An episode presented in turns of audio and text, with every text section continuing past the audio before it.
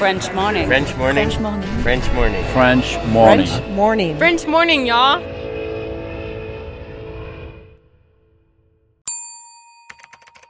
Expatrié. Nom. Adjectif. Vient du grec exo et patrida. Se dit d'un individu qui réside dans un autre pays que le sien.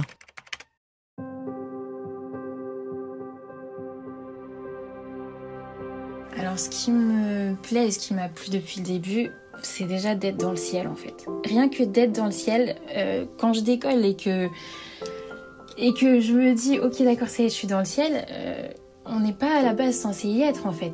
La plus grande surprise ça a été que en fait je suis pas toute seule. On est euh, des centaines à, à, vivre ça chaque année. Quand je dis ça, des nouveaux élèves qui viennent par exemple dans une, nouvelle classe. On était au lycée français et évidemment euh, l'expatriation, il n'y a pas que moi qui la vivais à ce moment-là. C'est vrai qu'on est dans sa petite bulle, on voit sa petite vie et je suis arrivée, on était beaucoup à arriver à faire notre première expatriation ou bien à changer d'école. Pour certains, ça faisait déjà deux, trois fois. Euh, donc ça a été ma plus grande surprise en fait pour le retour à la réalité de ok je suis pas toute seule et je suis pas la seule à vivre ça euh, et ça a permis justement de faciliter les choses à, me dire que c'est le un nouveau départ pour beaucoup de monde. La deuxième chose ensuite ça a été euh, de se rendre compte que on peut se sentir chez soi hors de chez soi ou en tout cas hors de ce qu'on pensait être chez soi. Ça c'était une grande surprise et à 12 ans euh, ça, ça fait repenser beaucoup de choses.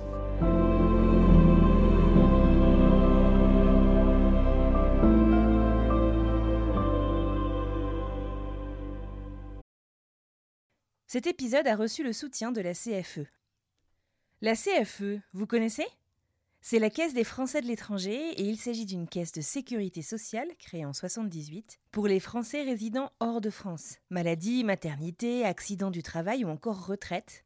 La CFE permet aux Français de l'étranger de continuer de bénéficier de la même protection sociale qu'en France, à l'étranger. Pour en profiter, il vous suffit d'adhérer à la CFE, peu importe votre situation, peu importe le pays dans lequel vous vivez ou dans lequel vous vous rendez, et bien entendu, peu importe la pathologie ou les circonstances, catastrophes naturelles, faits de guerre, etc. Grâce à la CFE, vous pouvez vous détendre. La Caisse des Français de l'étranger assure la continuité avec le système français de sécurité sociale lors de votre départ de France, mais aussi lors de votre retour d'expatriation, ou encore grâce à la prise en charge des frais de santé pendant vos prochaines vacances en France. Pour en savoir plus, direction cfe.fr.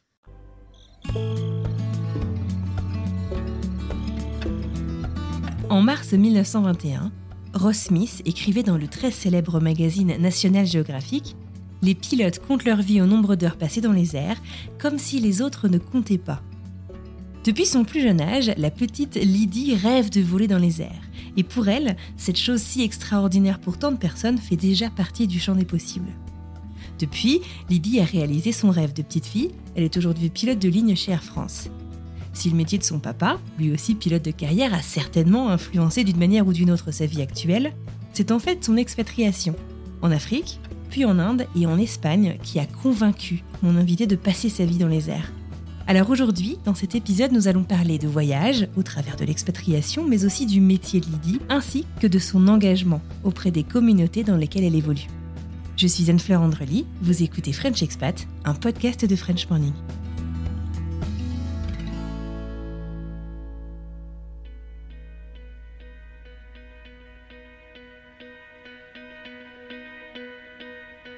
Au café du coin, si je devais rencontrer quelqu'un et me présenter, euh, je commencerai par dire que je m'appelle Lydie, que j'ai 30 ans, que j'habite en région parisienne.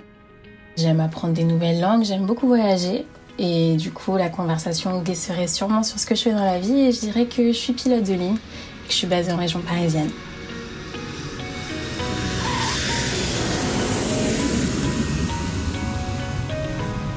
Qu'est-ce que euh, la petite euh, Lydie voulait faire euh, quand elle était euh, petite? De ce que je me rappelle, je voulais être pilote. Je sais qu'en tant que petite fille, j'ai dû euh, passer par beaucoup de stades, mais je m'en rappelle pas beaucoup.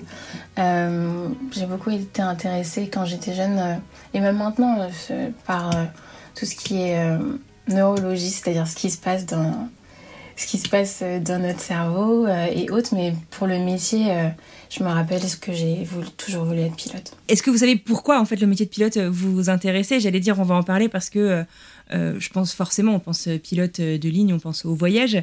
et vous avez beaucoup voyagé étant, étant enfant, enfin surtout adolescente, c'est ça? C'est ça, surtout adolescente, mais aussi plus jeune parce que euh, c'est pas vraiment tombé du ciel. Enfin, si, en fait, si. On peut dire que c'est tombé du ciel parce que mon père, euh, mon père était pilote, justement. Et donc, du coup, j'ai grandi dedans. J'ai voyagé euh, très tôt grâce à ses vols à lui et ses rotations sur lesquelles il nous emmenait. Et ça a été pour moi naturel et évident que, que je voulais être aussi comme lui tout le temps dans les airs, à gauche, à droite, et découvrir beaucoup, beaucoup, beaucoup d'endroits et beaucoup de personnes aussi. Nous allons nous tourner vers les voyages que Lydie fait au quotidien pour vous mener là où vous devez aller, mais aussi des voyages d'expatriation qui ont marqué son adolescence. Mais le tout premier, c'était quoi? C'était où? Et avec qui? Tout premier, je vous avoue que je ne m'en souviens pas. Euh, je m'en souviens, euh, j'ai des souvenirs par rapport aux photos, mais les vrais souvenirs que j'ai les plus en étant très très très jeune, euh, c'était lorsqu'on l'accompagnait à Sydney. Vous savez, à l'époque, il y avait moins de rotation, moins d'aller-retour et moins de fréquence. Et donc, du coup, il pouvait passer jusqu'à trois semaines hors de sa base. Et donc, il nous amenait avec lui. Et moi, j'ai des souvenirs justement de ce qu'on faisait à Sydney avec lui. Alors, je suis partie à l'étranger quand j'avais 12 ans. Donc, du coup, découvrir le monde bien avant, ça a été surtout avec justement mes parents. Maintenant, on commence aussi à découvrir le monde en commençant à découvrir par chez soi. Et c'est vrai que on a la chance euh, en France de pouvoir faire euh, des classes vertes, comme on appelle, en tout cas comme on appelait à l'époque euh, quand j'étais encore en primaire, où on part une semaine avec l'école dans une autre ville. Ne serait-ce que ça, c'est déjà commencer à sortir de sa ville, c'est déjà commencer à découvrir le monde. Donc c'est ce que j'ai pu faire. Maintenant, j'ai pas pu vraiment faire de grands voyages avant de, de partir vivre à l'étranger.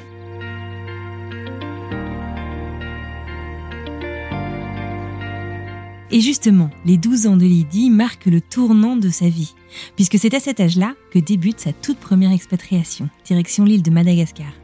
Elle se souvient d'ailleurs du jour où elle a appris qu'elle allait quitter la France comme si c'était hier. Ça a été un coup de la vie qui a fait qu'il y a eu une opportunité de, de travail euh, en particulier pour mon père et c'est comme ça que euh, on a dû partir là-bas. Alors l'annonce en elle-même, je m'en rappelle exactement, je sais où c'était, dans quelle pièce de la maison.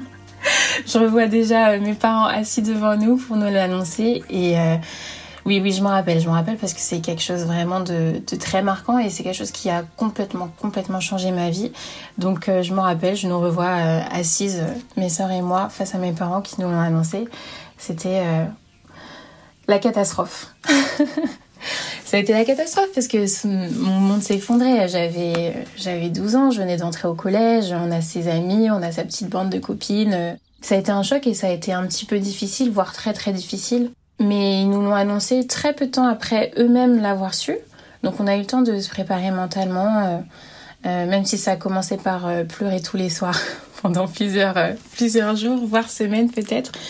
Voilà, donc non, ils nous l'ont annoncé très posément, très calmement, euh, sans nous dire euh, seulement qu'on va déménager, mais en argumentant, en disant pourquoi et en nous disant qu'on va découvrir d'autres choses. Donc même si c'est difficile à recevoir sur le coup, ça nous a permis de déjà d'avoir le temps de se préparer et euh, de savoir pourquoi on part.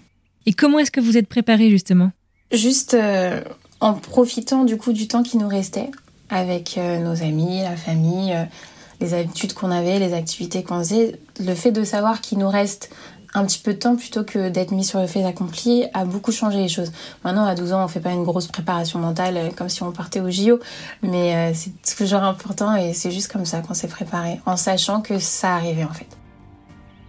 Je crois me rappeler que c'était euh, au départ pour quelques années, ou bien on part et on va voir, peut-être le contrat était de temps, je me rappelle pas, j'ai pas exactement tous ces détails en tête, mais à vrai dire, j'avais aucune idée de combien de temps on allait partir et combien de temps en fait cette expatriation au sens large allait durer.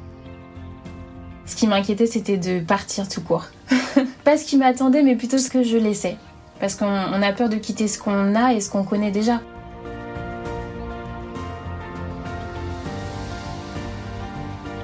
Après avoir appris le départ de sa famille à venir, une nouvelle un peu difficile à accepter, Lydie et ses sœurs sont prêtes Et c'est donc pour les 12 ans de Lydie qu'elle s'envole avec sa famille direction sa nouvelle vie. Elle nous raconte ses tout premiers moments là-bas.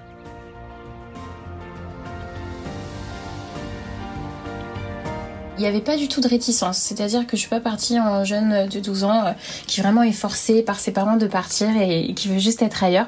Pas du tout. Je me rappelle juste euh, que, ok, j'ai eu le temps d'être préparée, j'ai eu le temps de dire au revoir, de faire des souvenirs. Je pense qu'on a fait euh, des sorties bien plus qu'on en aurait faites ou qu'on aurait pu en faire à l'époque. juste parce que justement on préparait la transition et on voulait que le départ se fasse. Et je pense que mes parents aussi voulaient que le départ se fasse pour nous en douceur et l'arrivée aussi. Et euh, de ce que je peux me rappeler, c'est que tout avait l'air tellement nouveau, mais en même temps, euh, une nouveauté très naturelle. C'est-à-dire que euh, là-bas, tout le monde nous a bien accueillis et puis on a vite commencé l'école. La plus grande surprise, ça a été que, en fait, je suis pas toute seule on est euh, des centaines à, vivre ça chaque année. Quand je dis ça, des nouveaux élèves qui viennent, par exemple, dans une, nouvelle classe. On était au lycée français et évidemment, euh, l'expatriation, il n'y a pas que moi qui la vivais à ce moment-là. C'est vrai qu'on est dans sa petite bulle, on voit sa petite vie. Et je suis arrivée, on était beaucoup à arriver à faire notre première expatriation ou bien à changer d'école. Pour certains, ça faisait déjà deux, trois fois. Euh, donc ça a été ma plus grande surprise en fait pour le retour à la réalité de ok je suis pas toute seule et je suis pas la seule à vivre ça euh, et ça a permis justement de faciliter les choses à, me dire que c'est le un nouveau départ pour beaucoup de monde. La deuxième chose ensuite ça a été euh, de se rendre compte que on peut se sentir chez soi hors de chez soi ou en tout cas hors de ce qu'on pensait être chez soi. Ça, c'était une grande surprise et à 12 ans, ça, ça fait repenser beaucoup de choses. Mais à 12 ans, euh, ça demande quand même vachement de maturité pour, avoir, euh, pour arriver à cette conclusion. Euh. Ça vous a fait grandir vite? On n'y pense pas dans le sens ah tiens réflexion sur la vie que je me pose et que je réfléchis à ma vie en fait ça s'impose à soi je dis pas que dès la rentrée je me suis sentie comme chez moi mais je veux dire que naturellement avec les amitiés avec les connaissances avec les choses qu'on vit et les nouveaux souvenirs qu'on se fait on se rend compte que que ce qu'on a quitté et surtout ce pourquoi on avait peur de partir euh, va contribuer à de bonnes choses dans notre vie. Même si on ne se le formule pas comme ça à 12 ans évidemment. Une des grandes réalisations que Lydie a eues lorsqu'elle était jeune expatriée adolescente, eh ben en fait, c'est qu'elle n'était pas la seule à vivre tout ça, tous ces chamboulements. Comme on dit en anglais parfois, misery loves company. Le fait que ça aille pas vraiment, euh, bah, c'est quand même plus facile à vivre quand on n'est pas le seul en fait. Et donc en fait, c'est auprès des autres que Lydie a trouvé un soutien hyper précieux, qu'elle ne soupçonnait pas.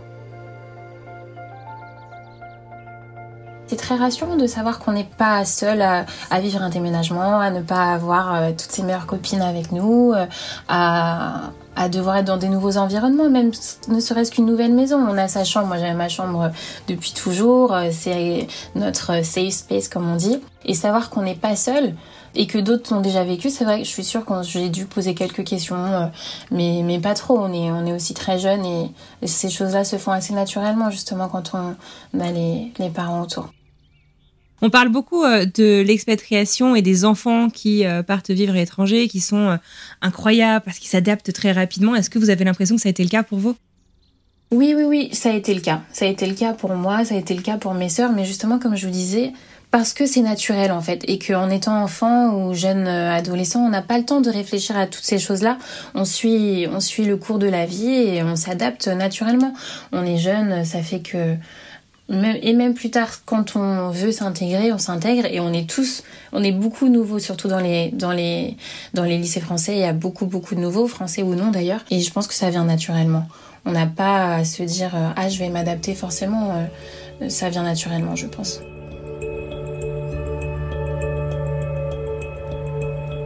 Et voilà Lydie et sa famille installés dans le lieu de leur toute première expatriation. Alors la vie à Madagascar, c'est comment? Très paisible, très très paisible. Le peuple malgache est très très très déjà chaleureux entre eux, avec les autres, très accueillant, euh, très bon vivant, malgré euh, les difficultés qu'ils peuvent connaître.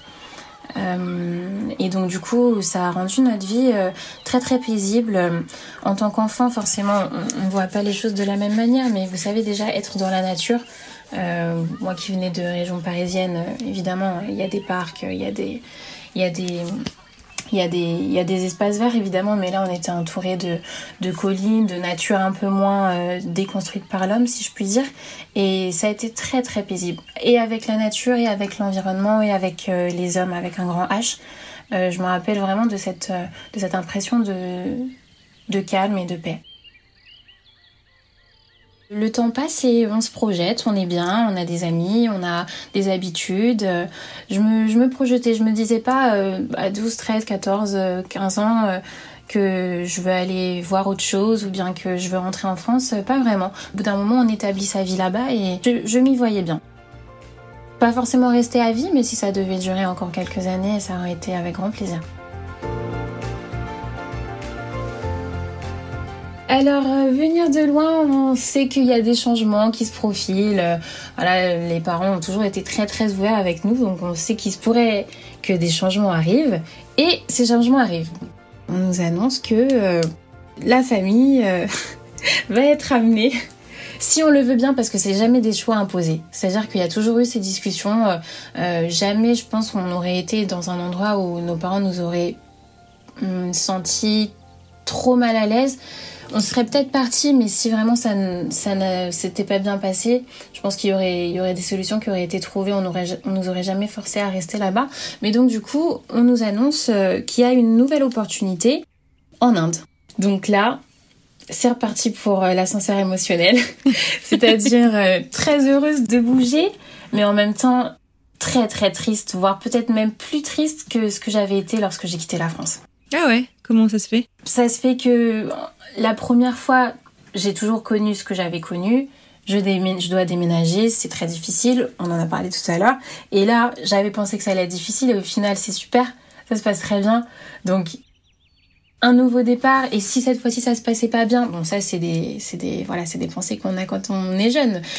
Et si cette fois-ci ça se passe pas bien et si je perds de vue mes amis que je me suis fait ici, euh, c'était en plus pour moi euh, euh, une période assez charnière parce que c'était la préparation du, bac. Voilà, mais en même temps excitée d'aller découvrir autre chose et je savais que si ça s'était bien passé la première fois, ça pouvait se passer aussi bien, voire peut-être mieux une, une deuxième fois.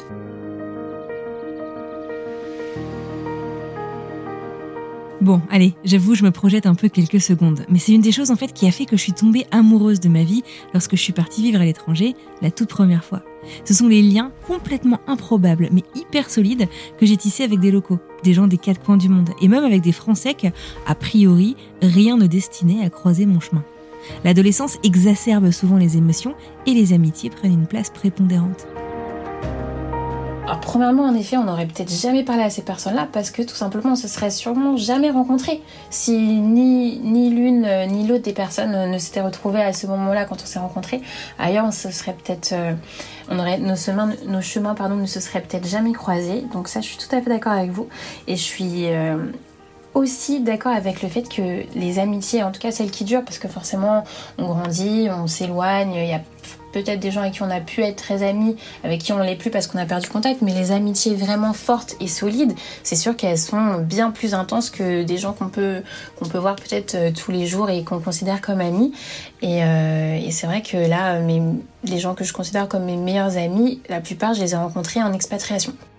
Et donc vous avez réussi euh, à les garder 15 ans plus tard, ces amitiés très fortes? Oui, j'ai réussi à les garder. On parlait tout à l'heure de mon métier. Il me permet de les retrouver lorsque je voyage. Euh, et, c'est super, mais même sans ça, euh, la technologie est telle qu'on peut rester en contact et nous, beaucoup, beaucoup d'entre nous, et j'imagine de vos amis aussi, ont fait d'autres expatriations, sont, sont allés ailleurs. Et quand une amitié est solide, elle, euh, elle résiste à toutes ces distances-là. आपसे निवेदन है कि display board पर flight number की जांच करके सुनिश्चित कर लें कि आप सही कोच में हैं। कृपया कोच की गति बने रहने तक Lydie et sa famille s'envolent donc vers l'Inde, dans la ville de Pondichéry, sans trop connaître le pays, mais rassurés par certains de ses amis qui y avaient vécu auparavant. C'est euh, évidemment la ville qui est connue euh, comme la ville des annales. Euh, où euh, les, les, élèves du lycée français en effet passent, euh, passent leur bac euh, avant tout le monde parce que c'est le seul, si je, je pense bien qu'à l'époque, en tout cas, c'était le seul lycée français dont le calendrier scolaire est, est collé à celui des écoles indiennes. en tout cas des écoles locales. Et donc du coup l'année scolaire allait de juillet à avril ou mai selon les, selon les niveaux. Et donc du coup forcément euh, il y avait, euh, y avait les, les annales disponibles au plus tard début juin. Et c'est un ancien comptoir français, Pondichéry. En fait, Pondichéry, ça a été la capitale de l'Inde française, qui à l'époque regroupait les possessions coloniales françaises de 1668 à 1954. Les comptoirs français, c'était en fait des installations côtières, donc le long de la côte coloniale, à vocation commerciale. Et l'article que j'ai trouvé insiste sur ce point, au sens où ça diffère de la vocation coloniale de peuplement d'une région. Pondichéry se trouve euh, au sud de l'Inde, dans un des États du sud qui s'appelle euh, le Tamil Nadu. Et donc du coup, il y a une forte communauté, euh, communauté française.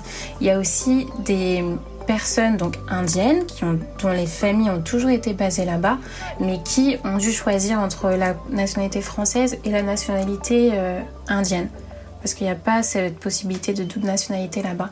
Donc il y a des Français, par exemple, qui sont venus de France ou d'ailleurs, qui sont installés là-bas, et il y a aussi des Indiens qui n'ont pas cette nationalité, mais qui sont français par choix de leur famille, de leurs ancêtres.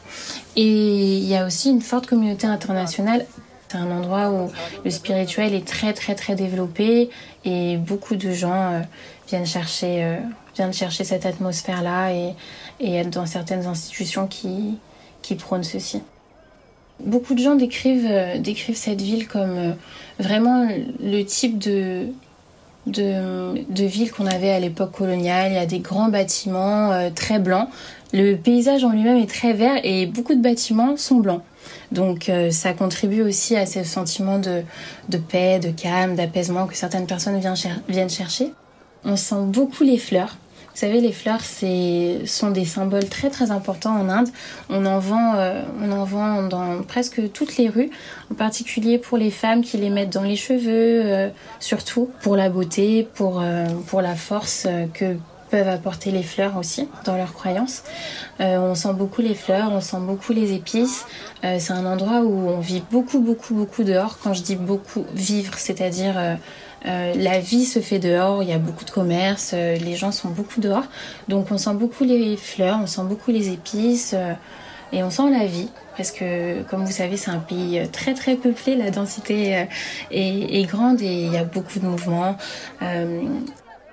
À côté de ça, il y a pas mal forcément de pollution qui va avec. Je ne vais pas vous cacher que on sent la présence des différents véhicules qui y contribuent.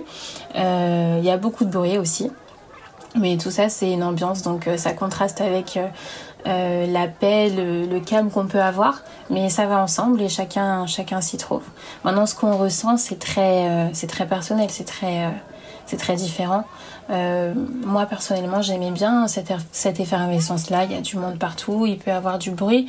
Et d'un autre côté, à Pondichéry, au bord de l'eau, on peut avoir ce calme pour les gens qui aiment la mer, se poser.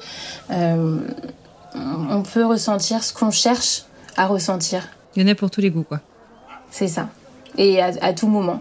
Est-ce que vous vous souvenez de votre euh, première euh, semaine là-bas, je sais pas, votre premier mois euh, Qu'est-ce que vous avez ressenti, vous, en fait, en arrivant? Est-ce que vous avez été, je sais pas, surprise, conquise, intriguée? Alors j'ai été surprise, je me rappelle très très bien. le premier mois quand on est arrivé, alors on venait juste de finir forcément l'année scolaire à Madagascar en juin et on est arrivé pour la rentrée scolaire en juillet. Donc pas de vacances. Donc euh, pas de vacances, ça a été vraiment, euh, ça a été vraiment euh, la course, on va dire. Et on n'avait pas eu le temps de trouver un, logement, de louer. Il faut être sur place pour ça. Et on a trouvé des gens qui faisaient du logement chez l'habitant.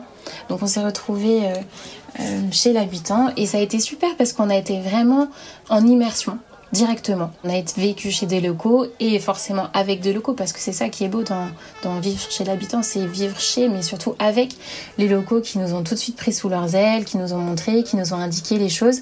Donc euh, je, je, me rappelle très très bien de ma première semaine et du premier mois parce qu'on a passé au moins deux mois là-bas. Euh, quelque chose qui m'a surprise quand je suis arrivée là-bas et qui m'a beaucoup plu d'ailleurs, c'est les couleurs. Il y a des couleurs partout partout, partout, partout, partout. Et j'adore ça. Et euh, je trouve ça euh, tellement, j'allais dire égayant, c'est peut-être bateau, mais ça, ça, change, ça change une perspective qu'on peut, peut avoir parce que j'étais assez triste d'être partie de Madagascar, je vais pas mentir. Et ces couleurs-là, ça m'égayait tout le temps la journée.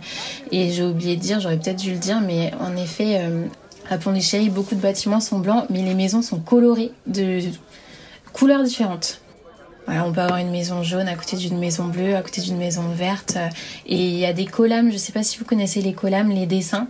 Les dessins qu'on fait à la craie blanche, euh, souvent ils sont refaits chaque jour euh, devant les maisons. Ça représente quoi? C'est pourquoi? Certains symboles correspondant aux croyances des différents habitants de la maison. ils sont tellement ouverts à ce niveau-là qu'il y a beaucoup, beaucoup, beaucoup de dieux dans les religions indiennes. Et selon les croyances de certains, certaines formes peuvent être, euh, peuvent être dessinées devant les maisons ou non d'ailleurs pour euh, vénérer telle ou telle euh, divinité.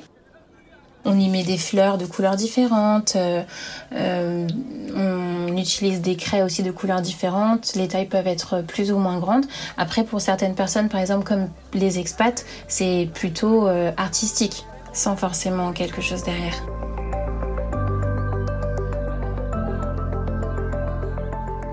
C'est l'anniversaire de mes 16 ans quand j'arrive là-bas. Donc je fais première terminale et je passe mon bac à Pondichéry. Et euh, je rentre en France. Donc finalement j'ai fait deux ans à Pondy et euh, trois ans à Madagascar. Donc un petit peu moins en Inde. Et je rentre en France.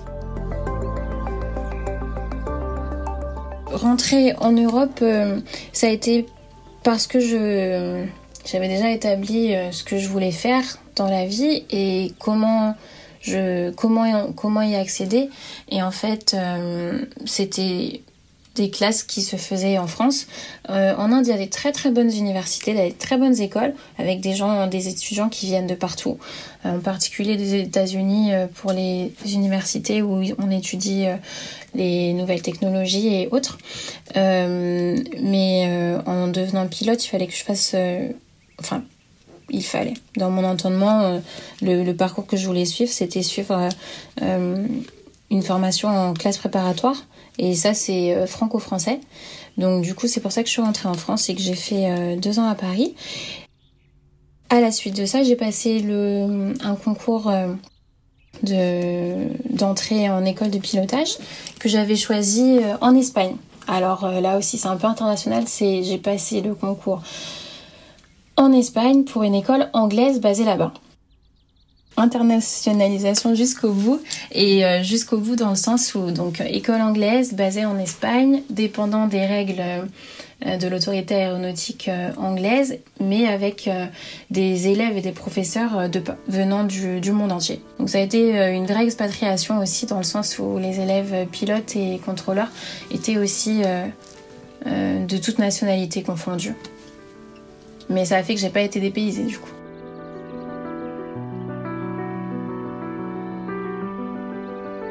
Et cette fois-ci, c'est une expatriation seule, la toute première, alors que Lydie devient adulte, et un tout premier poste de pilote qui continue de la faire voyager puisque celui-ci est basé en Côte d'Ivoire. Alors à l'époque, euh, l'industrie aéronautique euh, euh, n'était pas vraiment en grand besoin de pilotes et il n'y avait pas beaucoup de recrutement. Et il se trouve que je ne connaissais pas la Côte d'Ivoire, mais euh, le pays et le gouvernement de l'époque avaient l'ambition de, de rendre euh, plus grande sa compagnie nationale et recruter des pilotes. Et c'est comme ça qu'ils m'ont donné ma chance et je suis allée euh, en Côte d'Ivoire pour travailler là-bas pour la compagnie nationale. J'ai adoré. je suis désolée, je suis pas dans l'originalité, mais j'ai adoré. Euh, J'étais, voilà, j'avais aucune peur de partir à l'étranger. Au contraire, au contraire, j'avais vraiment envie de, j'étais vraiment contente de, pouvoir aller ailleurs. C'est vrai que si j'avais eu l'opportunité et la possibilité de rester en France et d'intégrer Air France, plutôt je l'aurais fait, ça c'est sûr. Mais Air France ne recrutait pas. C'était l'objectif dès le début, mais euh, il faut laisser le temps au temps, comme on dit. Et donc, je suis allée en Côte d'Ivoire et euh, j'étais très contente d'y aller, de découvrir un autre pays, euh, et en particulier sur le continent africain, où je n'avais jamais habité. Y aller euh, en vacances deux semaines, avec, être avec ses cousins, sa famille pendant les vacances d'été, c'est très différent d'y habiter et de voir les, les réalités des, de la vie. donc, j'y suis allée, très enjouée, très contente et surtout contente de pouvoir commencer le métier dont je rêvais depuis, euh, depuis toujours. Et ça s'est très bien passé. ils sont aussi un peuple très très joyeux, euh, très ouvert. Euh, et le pays en lui-même est un pays où tout le monde peut se retrouver en fait. Qu'on aime, euh, j'allais dire la belle vie ou la bonne vie, sortir, manger, euh, faire la fête. Euh, qu'on aime aussi la culture. Il y a toujours des nouvelles choses à voir. À l'Institut français, comme dans d'autres pays d'ailleurs, il y a aussi une forte activité avec des activités très très intéressantes. Je pense à des peintres, je pense à des, personnes qui travaillent qui travaillent différents matériaux. Il y a vraiment, vraiment de tout en Côte d'Ivoire. Et au niveau professionnel aussi, ça a été très, très, très, très formateur dans tous les domaines. Donc j'en garde un très, très bon souvenir. Humainement, déjà, ça a été ma première expatriation. Non, j'allais dire ma première expatriation solo, mais en Espagne, c'est vrai qu'on était dans un campus, on était beaucoup à être seuls, loin de notre, famille, de notre famille et autres. On vivait tous ensemble, on va dire. Et là, euh, ça a été vraiment ma première expatriation seule, euh, où je connaissais vraiment, vraiment personne. Et même les gens que j'ai connus euh, au, travail sont des gens que je ne connaissais pas avant. Donc euh, en, ça, tout organiser soi-même, tout faire soi-même, au niveau logistique, voilà, jeune adulte qui s'installe dans la vie, ça, ça, ça, forge un petit peu. on peut avoir des déconvenus qui, que je n'aurais pas là maintenant si je devais déménager à 30 ans.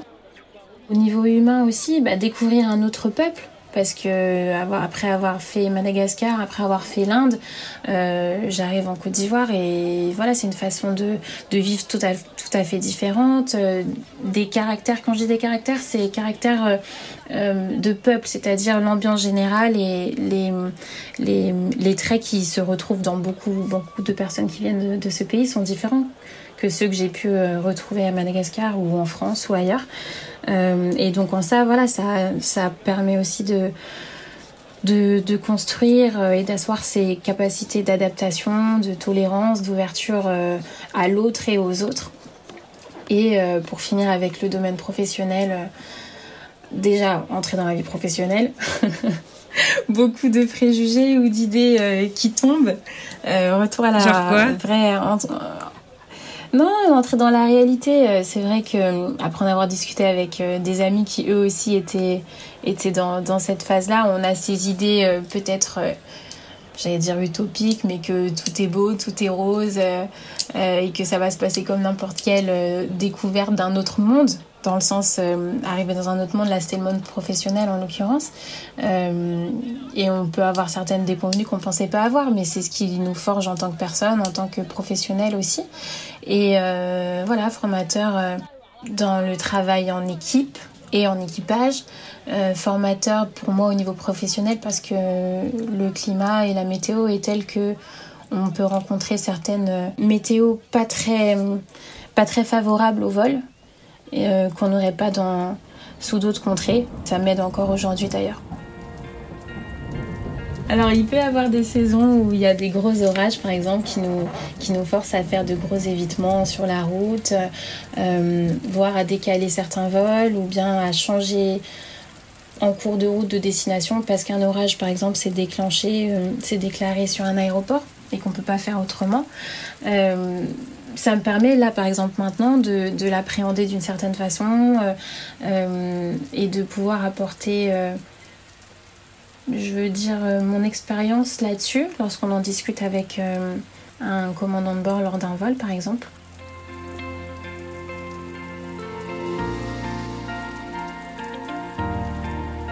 Au total, Lydie est restée 5 ans en Côte d'Ivoire. C'est sa plus grande expatriation. Et finalement, je trouve amusant que la durée de celle-ci qu'elle a pleinement réalisée seule équivaut à la somme de celle qu'elle a réalisée en famille. Un joli symbole de l'expatriation en famille qui l'aurait préparée à la suite en fait. Mais pourquoi s'arrêter après 5 ans en Côte d'Ivoire? Lydie m'avoue en fait que la seule chose qui pouvait la faire revenir en métropole, c'était un recrutement qu'elle espérait et attendait avec impatience dans la compagnie aérienne Air France. C'est Air France qui aurait pu me faire rentrer parce que je vous avoue que du coup j'avais cette soif de, découvrir euh, de découvrir d'autres endroits. Et là puisque on se dit les choses et que euh, ça c'est bien parce que j'avais jamais euh, fait attention à ces 2 plus 3 égale 5 en Côte d'Ivoire. Mais tant qu'Air France, tant qu'Air France ne, recrutait pas, je pense que si j'avais pu, j'aurais tenté j'aurais tenté une expatriation ailleurs, par exemple en Amérique du Sud. Et des envies d'ailleurs partiellement comblées par le poste de pilote qu'occupe Lydie aujourd'hui, au sein de la compagnie Air France donc. Lydie me confie qu'il est possible de vivre aux Antilles en tant que pilote de la compagnie, mais que ce type de poste demande un peu plus d'ancienneté, qu'elle n'a pas encore. Mais ce n'est pas la seule option.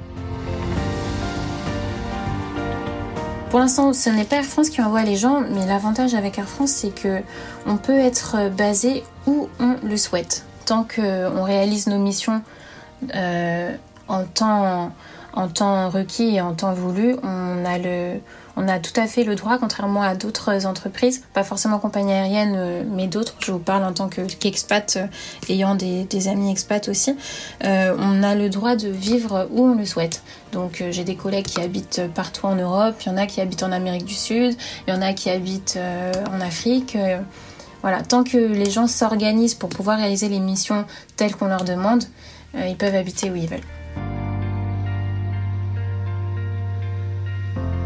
En fait, l'aviation, par le métier de son papa, c'est ce qui a fait voyager Lydie depuis son plus jeune âge, en vacances en Australie ou encore pour vivre en famille à Madagascar ou en Inde. Puis en fait, c'est l'aviation qui a continué d'être le fil rouge de sa vie d'adulte et qui lui fait voir le monde au quotidien. Mais qu'est-ce qu'elle aime tant dans ce métier? Alors, ce qui me plaît et ce qui m'a plu depuis le début, c'est déjà d'être dans le ciel en fait. Rien que d'être dans le ciel, euh, quand je décolle et que et que je me dis ok d'accord c'est je suis dans le ciel euh, on n'est pas à la base censé y être en fait et moi juste cette sensation d'être dans le ciel euh, le, plaisir de, savoir ça et de ressentir ça à chaque fois que j'y vais euh, ne, ne, change pas et ne diminue pas jusqu'à présent et je pense pas que ça diminuera un jour donc ça commence par là les vues qu'on peut avoir les couchers de soleil, les levées de soleil, les lits de nuages qu'on peut voir. Souvent, on me demande ce qu'on voit. Euh, J'essaye d'expliquer et malheureusement ça se ressort pas très bien en photo ou alors j'ai pas encore euh, j'ai pas encore le matériel nécessaire. Faudrait peut-être que j'y pense pour quand j'en parle à, mes amis ou aux, personnes qui m'en parlent.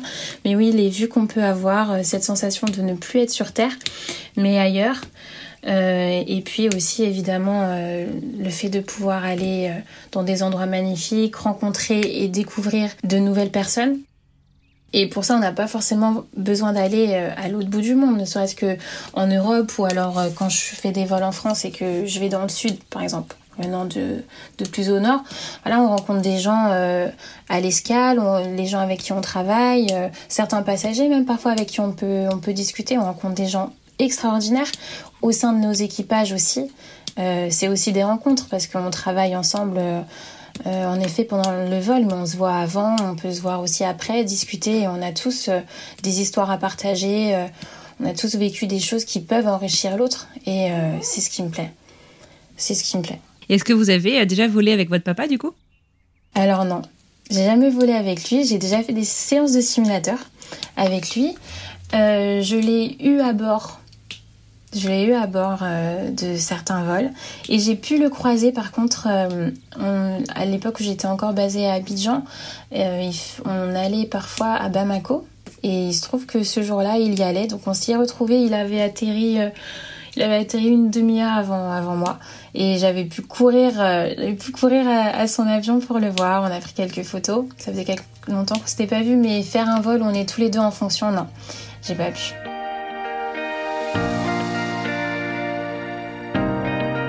Et Lydie est aussi une pilote très engagée. C'est d'ailleurs une des choses qui m'a énormément plu et qui m'a donné envie de lui parler lorsque j'ai pris connaissance de son histoire. Et ce que j'aimerais vous montrer, c'est en fait l'impact de son expatriation sur son engagement au quotidien. Alors l'expatriation a fait que j'ai pu euh, voir et vivre les difficultés que différents peuples euh, peuvent vivre pas forcément si loin de nous, quand je dis nous, euh, je veux dire en France, et dont on n'a pas conscience lorsqu'on est dans notre confort et, dans notre, notre, petite vie, même si on voit certaines choses à la télé, c'est toujours différent et ça se ressent différemment quand on le voit et qu'on le vit. Depuis que je suis petite, j'ai toujours vu mes parents se, se rendre disponibles et surtout s'impliquer dans, ce genre de causes-là. Déjà quand on était en France, ils n'ont pas attendu d'être euh, à l'étranger pour euh, s'investir, pour s'impliquer euh, pour des causes, pour, des causes sociales, pour aider les gens, en particulier les enfants, les personnes en grande difficulté. en France déjà. Mon père, par exemple, était parrain de différents, de plusieurs enfants en Asie et en Afrique. Et donc ça, son parrainage contribuait à, leur accès à la scolarité en particulier, à la nourriture aussi. Ici en France, euh, euh, mes parents s'impliquaient aussi dans des maternités, des orphelinats, des associations qui œuvrent à l'intégration par exemple des femmes seules. Et une fois qu'on a déménagé la première fois, ça n'a pas changé. Très souvent, on avait un petit peu grandi, donc euh, avec mes sœurs, on, on, pouvait accompagner ma mère dans les différents orphelinats où elle donnait du temps pour être avec les enfants qui ont besoin de cette présence adulte et, maternelle euh, en particulier dans ce, cas-là. Euh, en Inde, ça a continué aussi. Donc j'ai toujours vu mes parents s'investir se, et ils nous, nous, le montraient, ils nous amenaient avec eux. Euh, quand j'ai pu le faire aussi de manière beaucoup plus active, je l'ai fait. Donc quand je suis rentrée en France, euh, j'ai intégré en tant que bénévole l'association Aviation sans frontières. Donc Aviation sans frontières, c'est une euh, association à différentes missions et qui œuvre euh, à l'insertion sociale et surtout au bien-être ou au meilleur être, comme on pourrait dire, de certaines populations démunies et défavorisées. Et pour l'aider à réaliser ces missions, Air France, la compagnie, a établi un partenariat où on a la possibilité d'accompagner facilement des enfants malades et des réfugiés. Pour les enfants malades, ils sont pris en charge par des associations qui sont basées en Europe, souvent en France, avec Invasion sans frontières. Ces associations-là prennent en charge leur venue en France ou ailleurs, là où ils doivent se faire soigner. C'est souvent des opérations assez lourdes. La plupart, je dirais presque 90% des enfants ont des pathologies cardiaques et les pays dans lesquels ils vivent n'ont pas les moyens de les opérer, soit par manque financier, soit par manque de matériel. Et évidemment, les familles entières ne peuvent pas les accompagner, même pas un parent. Et donc, des personnes qui ont la possibilité de voyager, comme moi ou comme d'autres collègues, euh, vont les chercher, euh, les récupérer auprès de leur famille. Donc, ils sont déjà rassurés de les voir euh, partir pas tout seuls, peu importe leur âge. Hein. Ils sont toujours accompagnés. On les amène à bon port. Là, ils sont pris en charge par des familles d'accueil euh, qui vont euh, s'occuper d'eux et les traiter comme leur enfant pendant plusieurs mois parfois. Et ensuite, euh, un nouveau bénévole, parfois le même, parfois non, raccompagne l'enfant guéri. Il y a aussi la mission réfugiés où là aussi Air France nous aide beaucoup pour aider à aller chercher ces personnes et ensuite les, les accompagner, même si c'est pas forcément sur Air France ou des compagnies partenaires, les accompagner dans leur nouveau pays d'accueil. Euh, il y a aussi d'autres missions. Euh, on parlait tout à l'heure de Madagascar. Il y a la mission lait, c'est-à-dire que Aviation sans frontières euh, contribue à donner au moins un verre de lait par jour à des milliers d'enfants chaque jour à Madagascar. Et aussi en France, parce que là on parle de, on parle de, on parle de l'étranger. Il y a aussi la mission colis humanitaire, où là, en tant que bénévole, on participe à la récolte, à la collecte, au tri euh, de matériel médical ou de médicaments qu'on conditionne et qu'on envoie grâce à Air France justement dans les différentes escales où Air France va et où euh, Aviation sans frontières a des correspondants qui peuvent ensuite distribuer ces colis et médicaments euh, à des à des maternités, à des orphelinats, à des hôpitaux, à des dispensaires qui en manquent cruellement. Donc en fait, votre implication sur ces différents projets, c'est pas tous les guillemets qu'il faut, juste de piloter l'avion. Euh, je veux dire, vous êtes sur, euh, sur plein de niveaux en fait euh, dans, dans ces projets, dans ces, dans ces missions. Oui, oui, c'est une implication plutôt en tant qu'individu et non que pilote parce que je ne suis pas pilote, j'y vais en tant que bénévole. C'est-à-dire qu'on est sur les vols, mais je ne pilote pas à ces, à ces occasions-là. Il y a aussi une mission pilote, c'est-à-dire qu'il y a des pilotes Aviation sans frontières, qui sont basées actuellement, on a deux bases à Bangui en République centrafricaine et à Bounia en RDC. Euh, et là-bas, il y a des pilotes, des avions d'aviation sans frontières qui réalisent des missions de, transport de personnel médical dans les endroits reculés, qui amènent, qui amènent justement certains colis humanitaires, de l'aide humanitaire ou bien des blessés. Euh, mais moi, pour l'instant, jamais je n'ai de mission où je suis euh, pilote en fonction. Lydie a également été sollicitée, comme beaucoup de ses collègues pilotes, sur les vols de rapatriement des Français de l'étranger vers la France au tout début de la pandémie, en mars-avril 2020. Peut-être avez-vous d'ailleurs déjà pris un vol dans lequel Lydie était aux commandes. Pendant la crise et surtout pendant la fermeture euh, des, frontières et pendant les difficultés de circulation, pour nous pilotes Air France, ça a été, euh, une grande mission euh, à chaque fois de, pouvoir contribuer au rapatriement justement des, des Français ou des résidents français en France. C'était dans des conditions spéciales avec euh, forcément toute l'ambiance qui va avec. Il, peut, il y avait beaucoup de stress, beaucoup de soulagement. Il y a beaucoup de gens qui restaient très très stressés. Je parle des passagers à bord tant qu'ils n'étaient pas encore arrivés en France. mais Air France a fait tous les efforts pour permettre euh, leur retour dans les meilleures conditions possibles. Euh, les, équipages euh, et en particulier les personnels de cabine ont usé de toute, leur capacité d'accueil qu'on qu'on leur connaît pour rassurer les gens et pour leur faire savoir qu'on était là pour eux tant qu'on pouvait, évidemment. Maintenant, en tant que, en tant que pilote, ça a été transparent de nos missions parce qu'on fait toujours euh, les choses pour que les, les, passagers soient transportés en sécurité de, du point de départ euh, à l'arrivée. Mais là, il y avait une, une dimension encore plus forte sachant qu'on apprenait que certaines personnes en étaient à leur cinquième ou sixième vol euh, pour pouvoir retrouver la France et que c'était des conditions émotionnelles différentes et difficiles. Et pour vous aussi, j'imagine parce qu'il y avait quand même beaucoup d'inconnus au début de, de, cette crise. En effet, pour nous aussi, ça, ça, a pu être difficile et pour nous aussi, émotionnellement, ça pouvait euh, avoir euh, un impact plus grand. Pas dans la réalisation de la mission, mais dans, dans notre, dans notre état d'esprit. Euh, on volait pas beaucoup, forcément. Bah on volait pas beaucoup, donc on était déjà content de pouvoir voler et aussi content de pouvoir contribuer au retour de certaines personnes qui malheureusement s'étaient retrouvées euh, coincées ailleurs. Et même si on aurait, je pense que chacun d'entre nous aurait aimé faire plus de vols euh, de rapatriement, on était conscient qu'on avait tous besoin de, voler. Et euh, on a pu en faire, je pense, chacun au moins, au moins un. Mais en ça, ça a été bien de la part d'Air France. Lydie, vous êtes partie adolescente euh, j'ai l'impression que, bon, oui, vous êtes revenu euh, pour euh, travailler avec Air France, mais vous n'êtes jamais complètement revenu à 300% puisque vous continuez de voyager, de, découvrir le monde.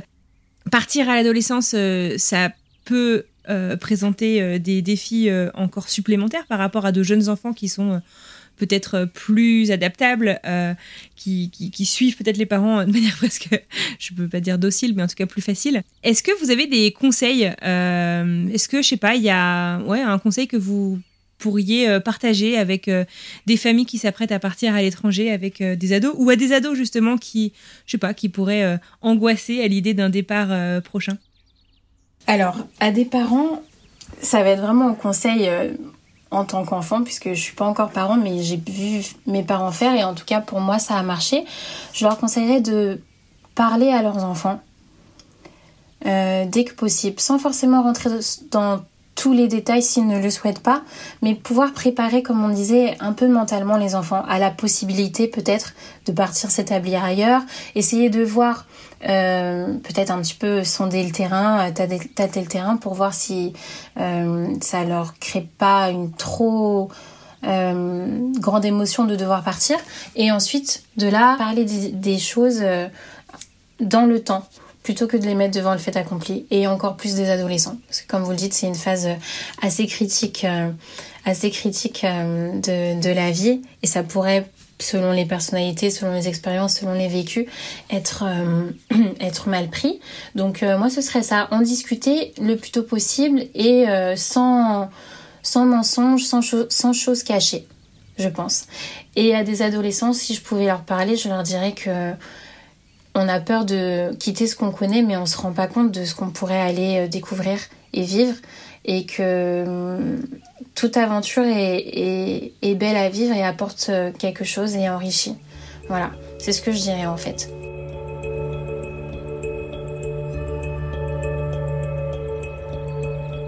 Tout au long de cette saison 3 de French Expat qui approche de la fin, nous nous sommes régulièrement interrogés sur l'identité des expatriés et notamment des enfants qui se construisent au regard d'une culture française, qu'ils héritent, qu'ils connaissent plus ou moins, et d'une culture locale, celle où ils vivent. D'au moins une, en tout cas. On l'a entendu à plusieurs reprises. Sur le long terme, c'est pas toujours facile pour tout le monde. Est-ce que ça a toujours été clair pour Lydie? Pour moi, qui j'étais a toujours été clair. Même si ça a changé, évidemment, ça change, ça évolue au fur et à mesure de ce qu'on vit, au, fur et à mesure de ce qu'on est et ce qu'on devient. Euh, déjà, avant de partir en première expatriation, j'avais cette identité multiple dans le sens où je suis née, j'ai grandi en France, je suis française, mais je suis, comme je vous l'ai dit, aussi euh, d'autres origines. Et euh, je devais déjà vivre avec ces différentes identités, avec ces différents ces différentes origines et, ces différents mondes dans lesquels je vivais parce que forcément euh, la famille qui est en France on vit les mêmes choses mais ailleurs au Sénégal ou au Bénin ou ailleurs d'ailleurs parce que je, me rends compte que j'ai une famille qui s'expatrie pardon facilement. Déjà je devais vivre avec ça euh, mais je pense que dans la construction de d'un enfant et d'un adolescent les parents jouent beaucoup. Ils jouent beaucoup dans ce qui font connaître de l'identité de l'enfant à cet enfant-là. Leur faire découvrir d'où ils sont, je pense que c'est très important quand il y a la possibilité, évidemment. Et ensuite, euh, au cours de la vie, je pense que mon identité s'est construite avec ce que j'ai pu vivre, mais aussi ce que j'ai pu voir des autres. Euh, on se construit avec les autres, je pense, et en ayant vu si je puis dire, beaucoup d'autres, entre guillemets, compte tenu des différents pays où j'ai été, des différentes personnes que j'ai rencontrées dans, chaque pays. Euh, on parlait tout à l'heure de tolérance et d'adaptation. Euh, notre personnalité s'adapte et se forge aussi par rapport à ça.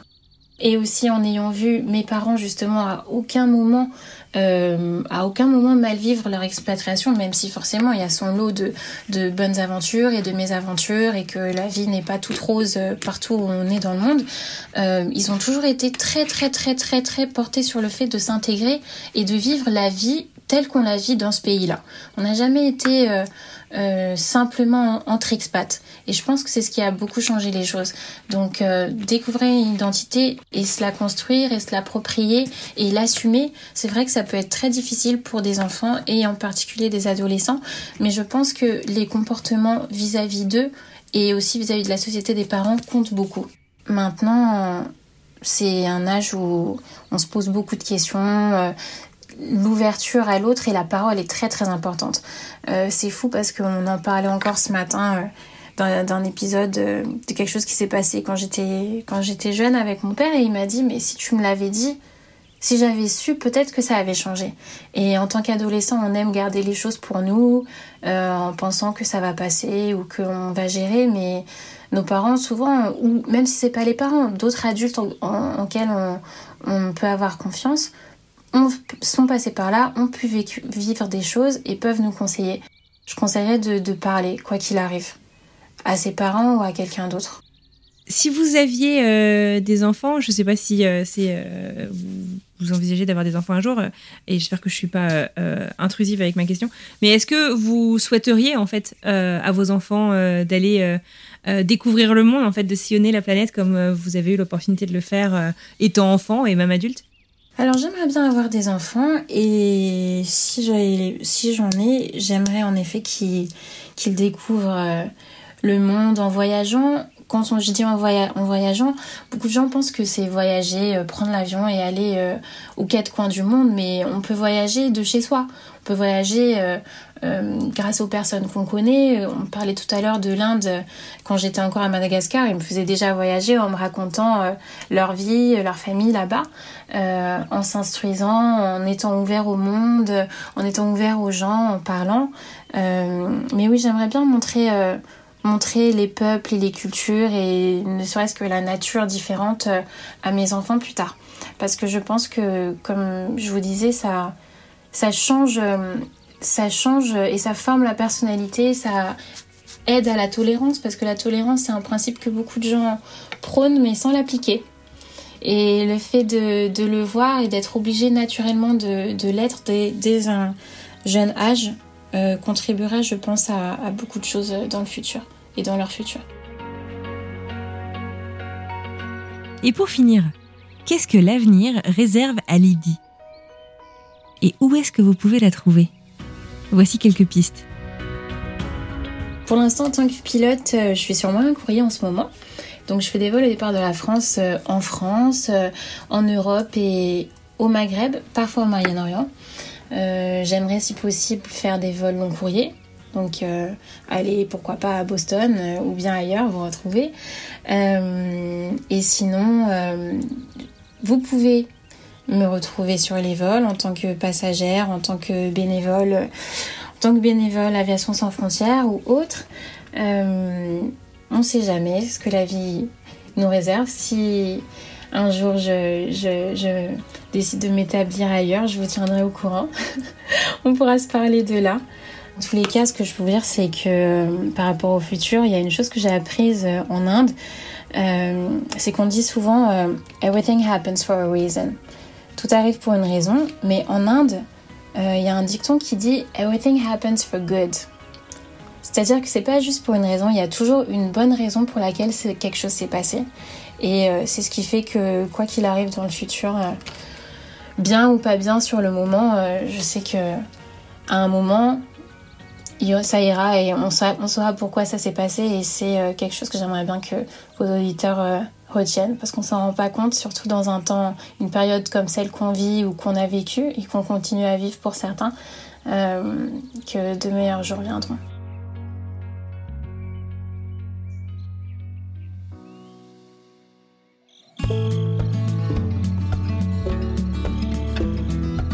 De meilleurs jours sont à venir. Eh ben c'est tout ce que je nous souhaite. C'est la fin de cet épisode. Je tiens à adresser un immense merci à Lydie pour ce chouette moment passé ensemble.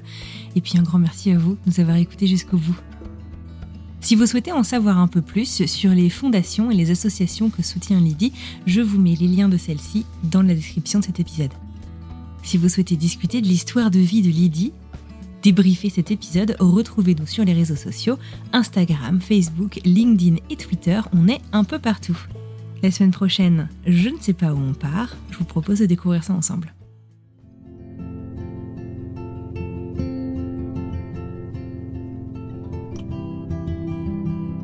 Bah, ça a été compliqué à gérer euh, émotionnellement, de se dire bah je suis coincée, s'il se passe quoi que ce soit, euh, comment je fais pour y aller quoi.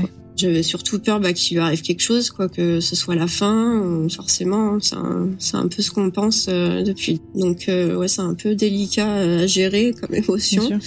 J'ai des nouvelles grâce à tous ceux qui sont en France, euh, mon père, ma tante, mes cousines et tout, qui passent régulièrement voir ma mère, qui, a, qui a des visites, tout ça. Donc j'ai des nouvelles grâce à ça, heureusement.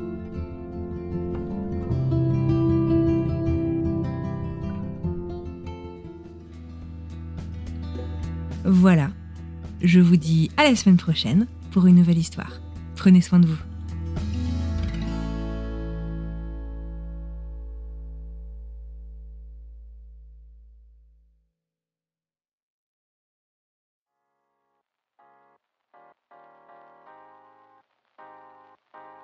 Vous venez d'écouter un podcast réalisé par moi-même, Anne-Fleur Andrely, mixé et habillé par Alice Krief et produit par French Morning.